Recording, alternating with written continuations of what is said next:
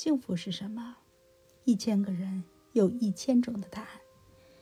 幸福是没有标准的，它存在于我们心中，是个人心态的一个写照。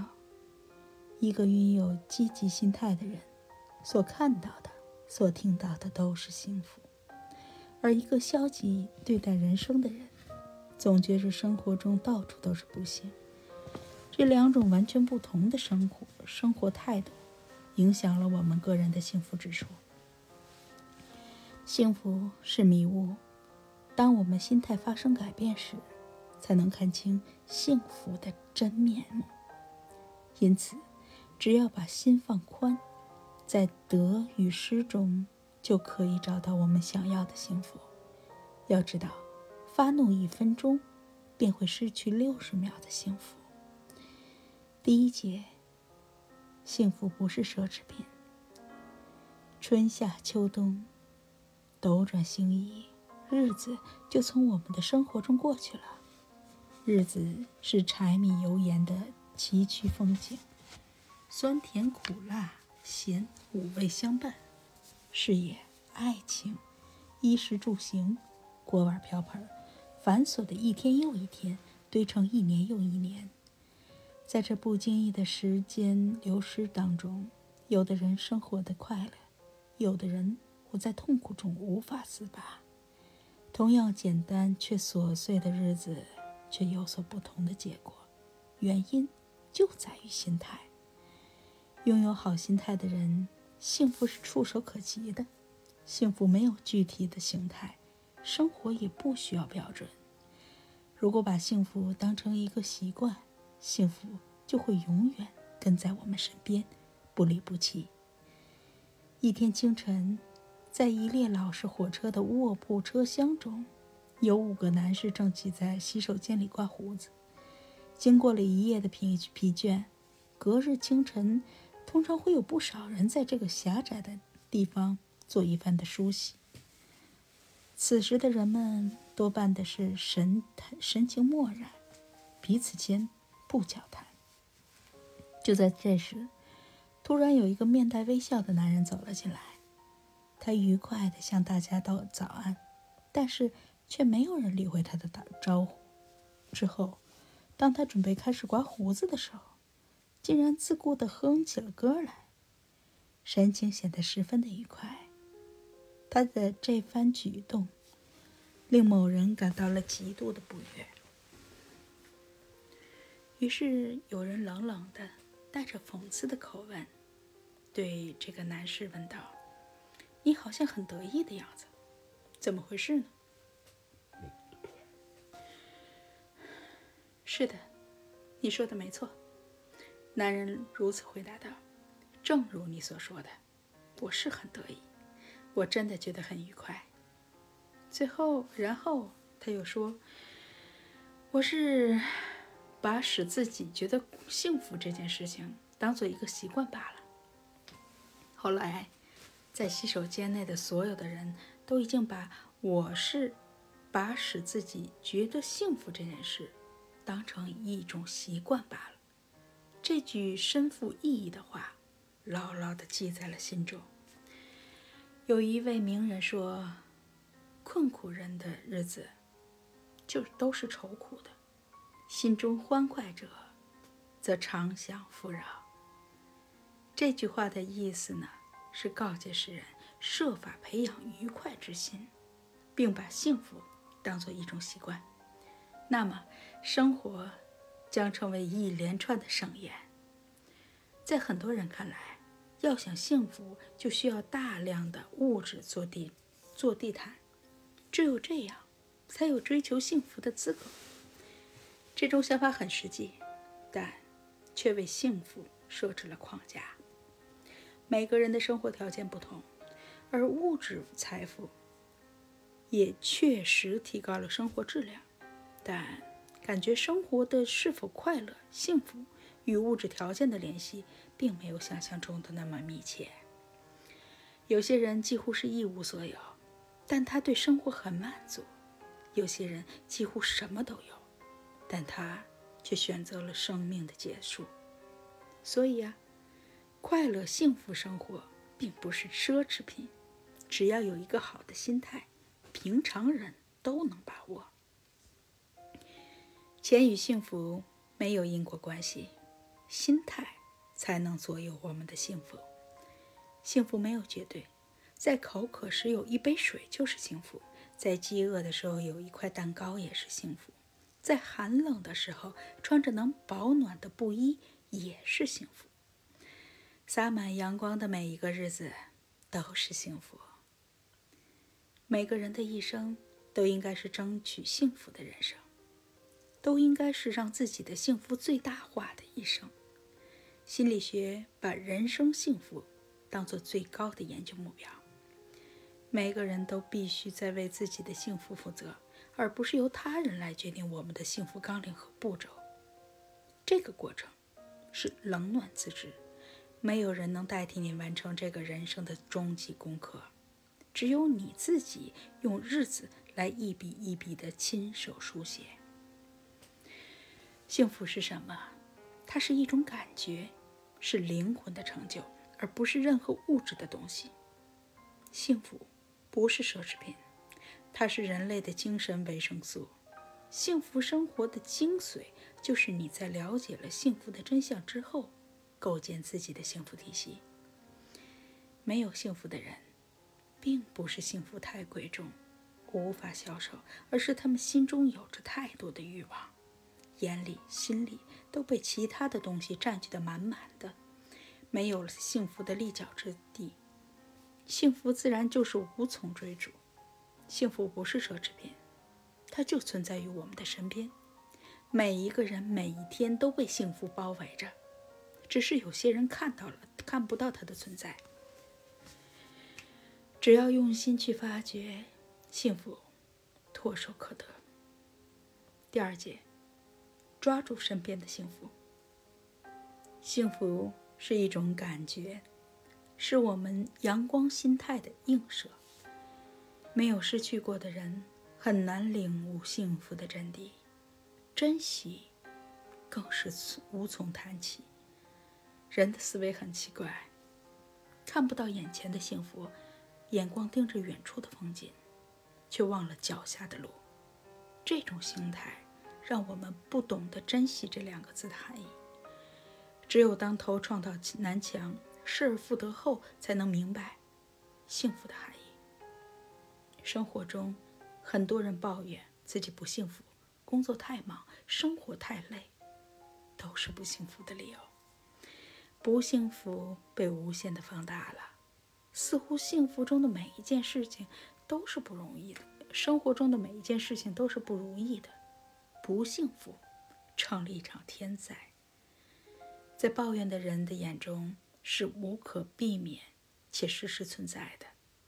然而，心理学却告诉我们，不幸福是一种假象，真正的原因出在心态问题上。下面这个例子可以佐证佐证我们的观点：任何不幸福都是人们臆想的结果。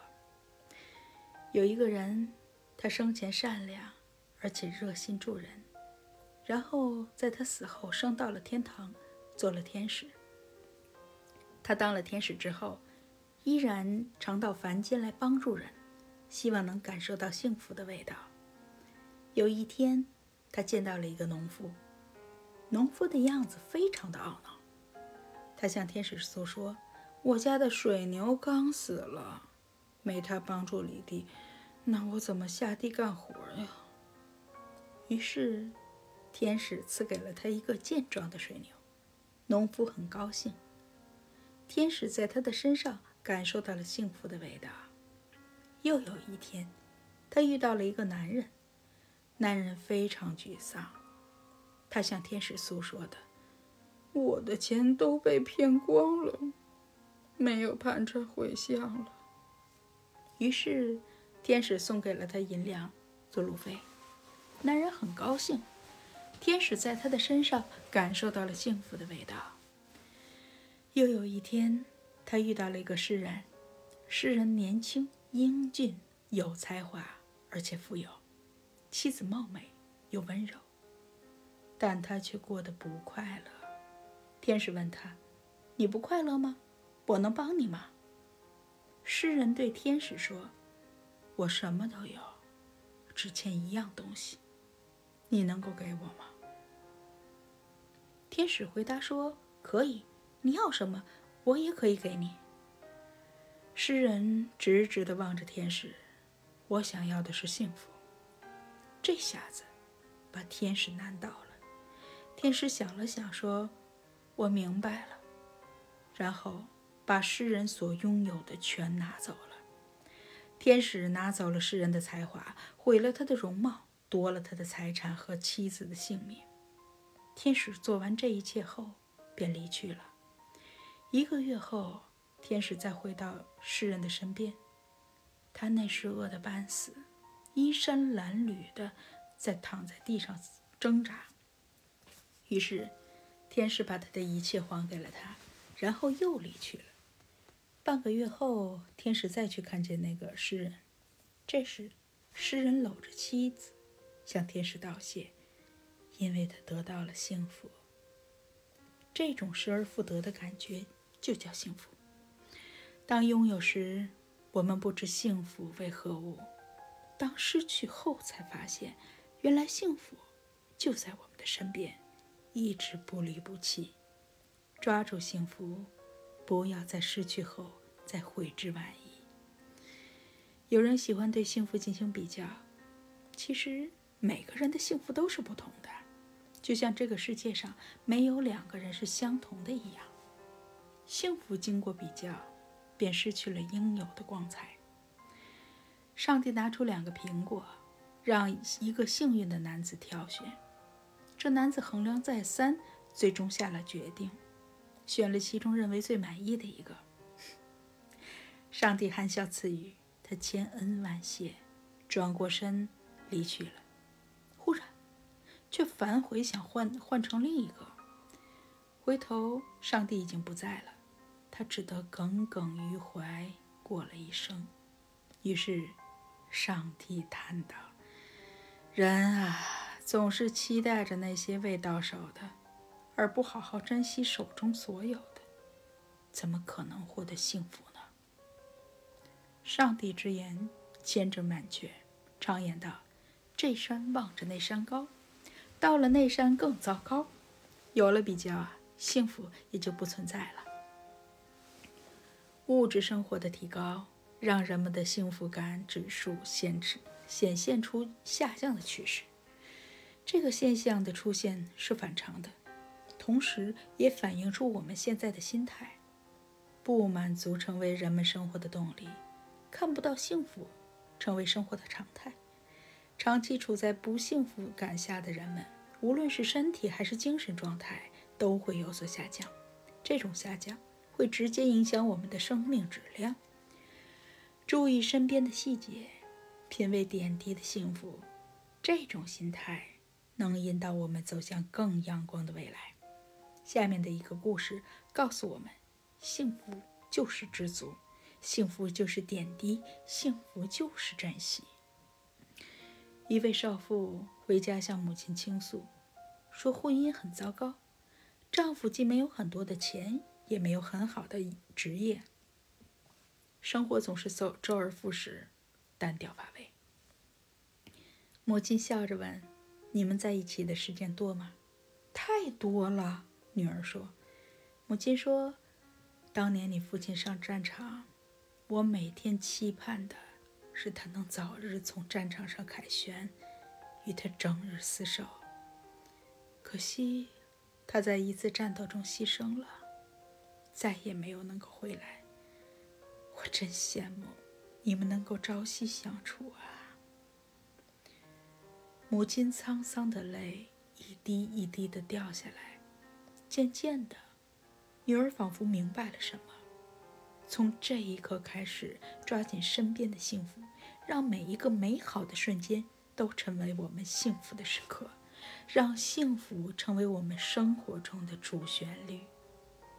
第三节，最好的，现在的就是最好的。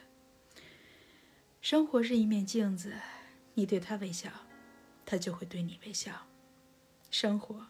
是一种态度，你对他尊敬，他就会对你尊敬。生活是一首歌，欢乐还是悲伤，由我们自己把握。看到幸福的所在，所才能让生命之舟向着胜利的港湾缓缓驶进。对于幸福，人们是这样定义的：幸福是指人之所以为人的真理。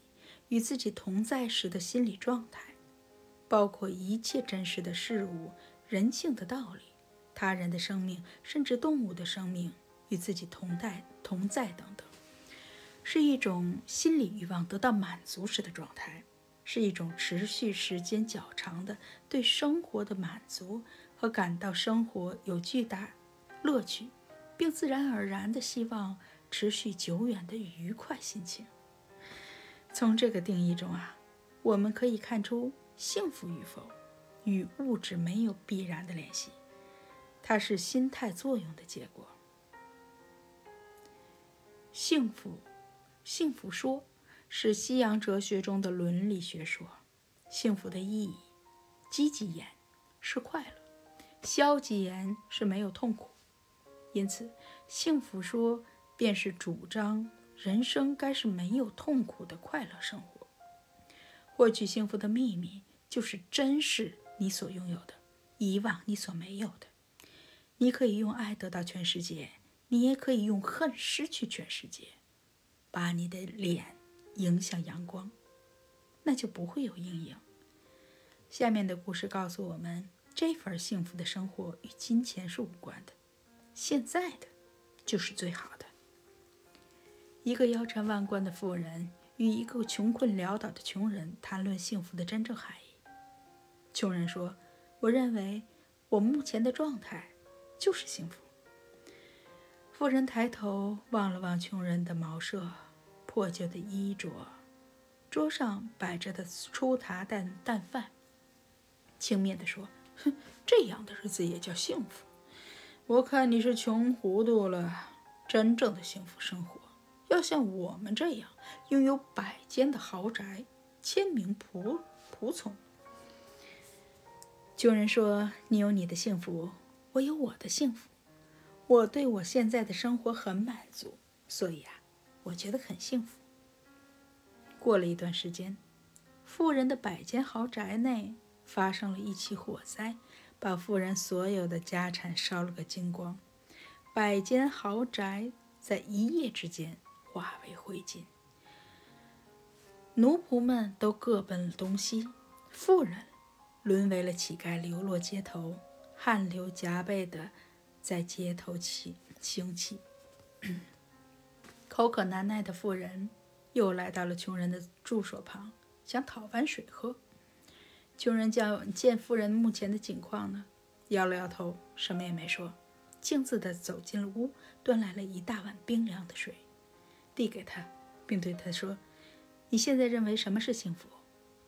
乞丐喝过水后说：“现在我已经很幸福了，幸福就是现在。”由此可见，幸福其实没有时间的限制，没有条件的限制，只要有一个好的心态，现在的就是最好的。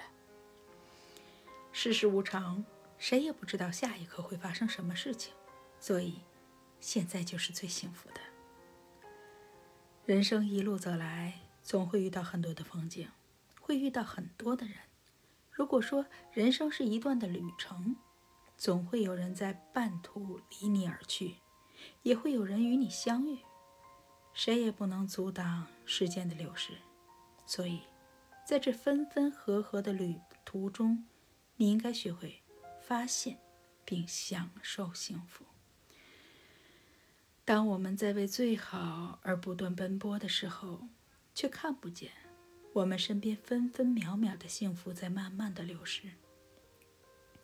珍惜现在的幸福，才能留住幸福的脚步，让它在你的人生中扎根生长。世界上最美好的东西，不是得不到，也不是已失去，而是现在拥有的。现在拥有的。都是世界上独一无二的。如果你错过了，那么你就会永远错过了。一个人不可能两次进入同一条河，一个转身早已物是人非。不过，他们对你不忠诚，而是哎，不是他们对你不忠诚，而是你错过了时机。幸福就是现在，现在，你感觉到幸福了吗？第四节，人生不需要太圆满。生活在现实中的我们都是不完美的，这可能是一种遗憾，但也有可能是一种动力。太圆满的人生并不存在，追求圆满的人是盲目且不切实际的。想一想吧，为了追求一份最好的东西，我们要放弃了好多好东西。我们要放弃了多少好东西？本来可以获得更好，获得很多。但为了顶峰的一刹那，而丧失了沿途的风景，这样的做法真的值得吗？目的达到了，却无法享受过程的美好，这难道不是人生的另一种不圆满吗？真正的圆满，只存在于小说中，现实生活中找不到它存在的痕迹。其实，我们不需要很圆满的。不需要每件事情都是第一，能将事情做到圆满、做到完美的，就只有无所不能。但又不真实存在的诸各个这各方诸神，你什么时候听过人们赞美过爱因斯坦的英俊潇洒、仪表堂堂吗？他每天衣冠不整地行驶在普林斯顿的校园里，但是一点不妨碍他对全世界的惊讶，也一点不影响他改变世界科学的进程。他甚至不需要穿得很好，因为他是世界上最伟大的科学家，这就够了。对于不圆满，人们有这样的一种说法，那就是其实。世界上的每个人都像一只苹果，在诞生的时候就被上帝咬了一口。有的人缺陷大，是因为上帝上帝特别喜爱他的芬芳。当然，这是指身体上的、思想上的缺陷，不是上帝咬的，是重铸的。因此啊，不完美可以说是人生的一种常态。过于追求完美的人，会让自己和身边的人都感觉到痛苦。拥有一颗平常心，会让我们体会到幸福的滋味。下面这个故事告诉我们，有些时候不圆满会让我们人生另有奇遇。有一个国王，他有七个女儿，这七位美丽的公主是国王的骄傲，尤其是她们那一头乌黑亮丽的长发，远近皆知。因此啊，国王送给他们每人一百个漂亮的发夹。有一天早晨，大公主醒了，一如既往的呢，用发夹整理着她的头秀发，却发现少了一只发夹。于是啊，她偷偷的到二公主的房间里拿走了一个发夹。二公主发现少了一个发夹，便到三公主的房间里边去拿了发夹。三公主发现少了一个发夹，也偷偷的拿走了四公主的一个发夹。四公主呢，如法炮制的拿走了五公主的发夹。五公主一样拿走了六公主的发夹。六公主只好拿走七公主的发夹。于是，七公主的发夹只剩下九十九个。隔天，邻国英俊的王子忽然来到了皇宫。他对国王说：“昨天我养的百灵鸟叼回了一个发夹，我想这一定是属于公主们的。而这也真是一个奇妙的缘分，不晓得是哪个公主掉的发夹。”公主们听到了这件事情，都在心里想：“说是我掉的，是我掉的。”可是头上明明完整的别着一百个发夹，所以都懊恼得很。却说不出来，只有七公主走走出来说：“我掉了一个发夹。”话才说完，一头漂亮的长发因为少了一个发夹，全部披散了下来。王子不由得看呆了。故事的结局当然是王子与公主一起过上了幸福快乐的日子。人生总是有缺憾的，为什么一有缺憾就拼命的去足补足呢？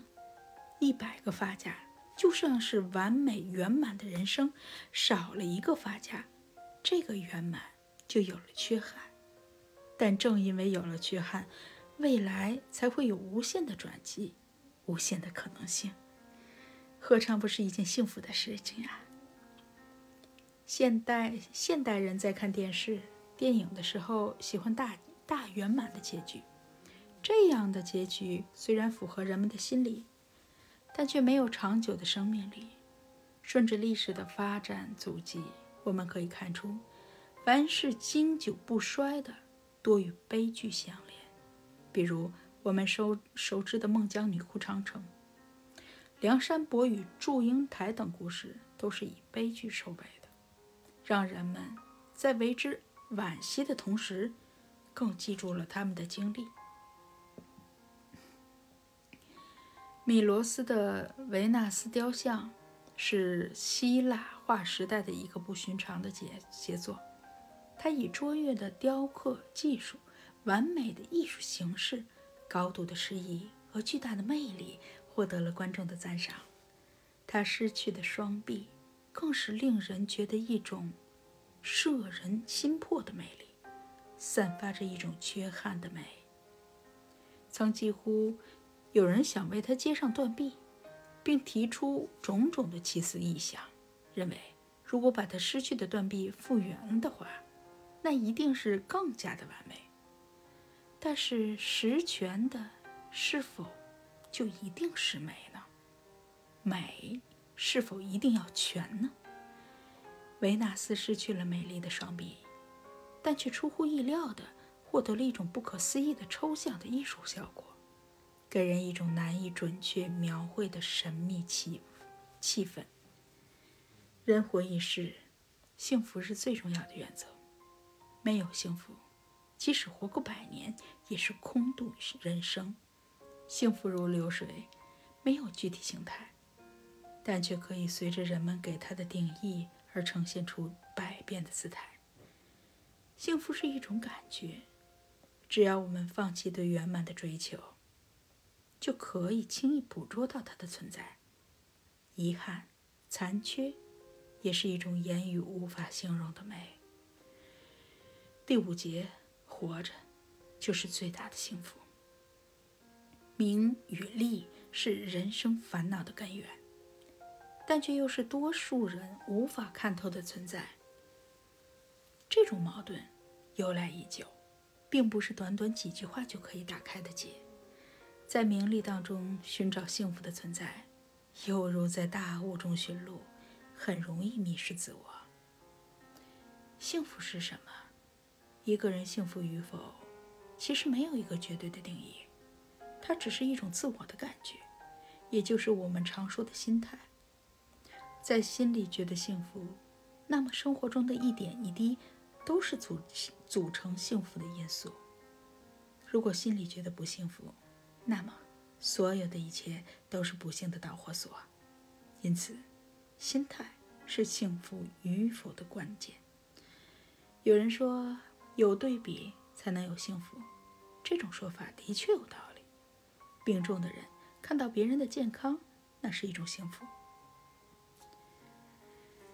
没钱的人看到有钱人的享受，那是一种幸福；有钱的人看到没钱的人为生活而努力的那种充实，那是一种幸福。天冷的时候，有一件厚厚的棉衣可以穿上，那是一种幸福。饿的时候有一个面包可以充饥，那也是一种幸福。幸福存在于我们生活当中的每一个角落，只是很多的时候我们却忽略了它的存在。而这一切的幸福，有个大前提，那就是活着。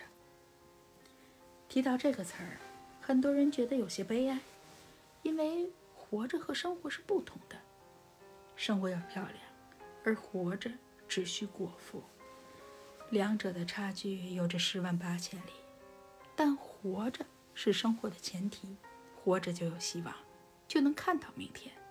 从这个角度来看，活着就是一种幸福。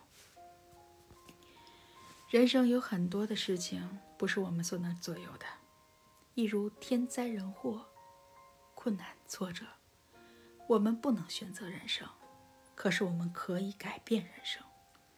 能够选择对待挫折和灾难的态度，以积极正确的心态去面对身边的一切，那么，我们可以做好更多的事情，避免很多的伤害。艾迪。雷肯贝和他的同伴一起在救生筏上无望地漂流在太太平洋中达二十一天之久。当他们被救起来的时候，他告诉人们：“这次经历给我的最大教训是，当你有足够的水和足够的食物的时候，你就不应该再抱怨任何的事情了。幸福有多简单，经历过的人会告诉你。其实，活着就是一种幸福。”当人身处绝境时，对活着的渴望胜过了一切。这种心态的变化，可以感受到幸福的所在。美国《时代》杂志上曾刊登过一个文章，他叙述着一个伤兵的故事。这个受伤的士兵叫约翰·内斯堡，在战争中，他的喉头被飞来的炮弹击碎击中，碎片击中，输血七次之后。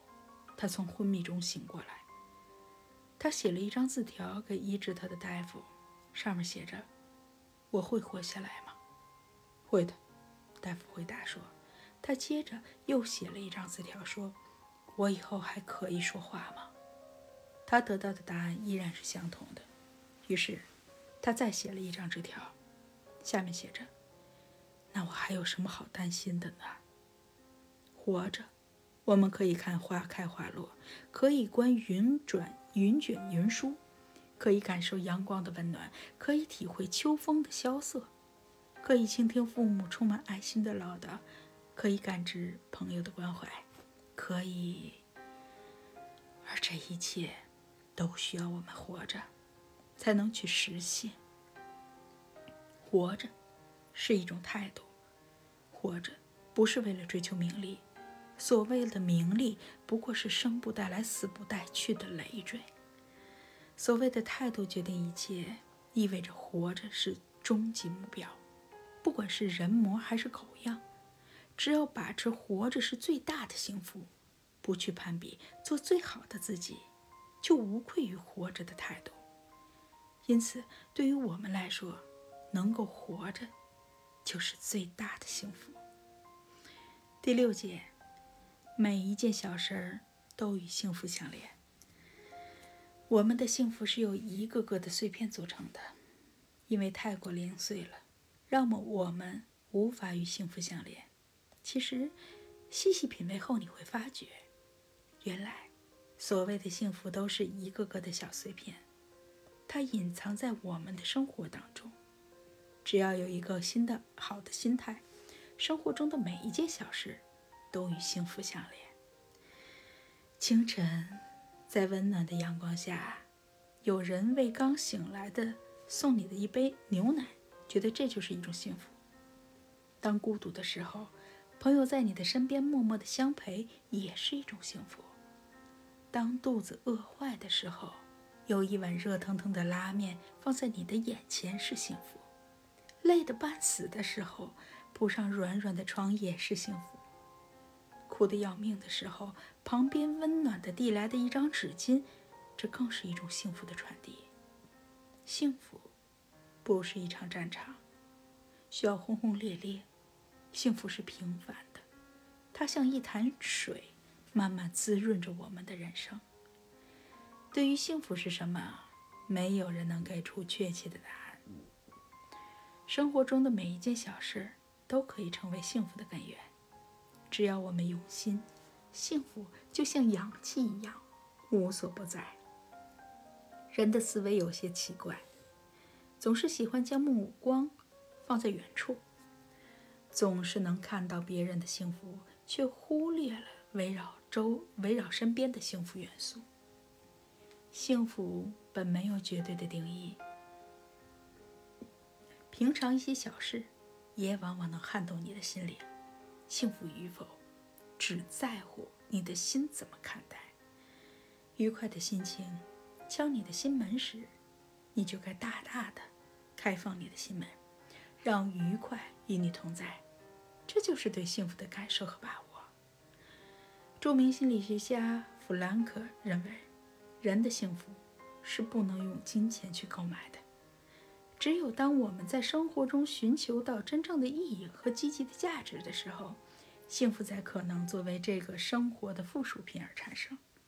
这才是真正的幸福，它与单纯的享乐格格不入。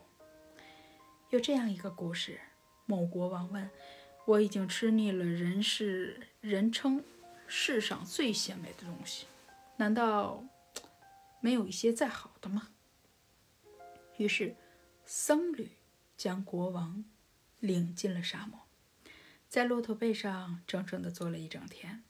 国王不由得口干舌燥地说：“给我水。”僧侣盛上了一杯清水，国王一饮而尽，大有感叹地说：“我平生第一次尝到如此鲜美的东西啊！”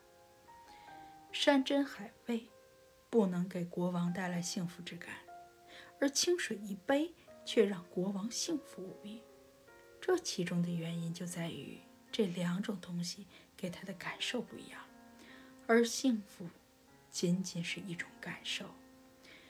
著名心理学家马斯洛曾动情地描写着一种普通的幸福感：一个年轻的母亲在厨房里为丈夫和孩子们准备早餐，她转来转去，奔忙不止。这时，一缕明媚的阳光洒进屋里。阳光下，孩子们衣着整洁漂亮，一边吃东西，一边叽叽喳喳地说个不停。而丈夫正在轻松悠闲地与孩子们逗乐。当他注意到、注意地看着这一切的时候，他突然被他们的美深深的打动了，一股不可节制的爱。笼罩了他的整个心灵，他体验到了一种强烈的幸福感之感。一个普通的生活场景，为什么会给他带来深深的幸福感呢？就是因为，他拥有获得幸福的心态。幸福是无处不在的，生活中每一件不起眼的小事都能与幸福相连。用一颗善于发现的心，就可以看到幸福的所在。能让自己幸福的人只有自己。从现在开始，试着改变心态，接受幸福。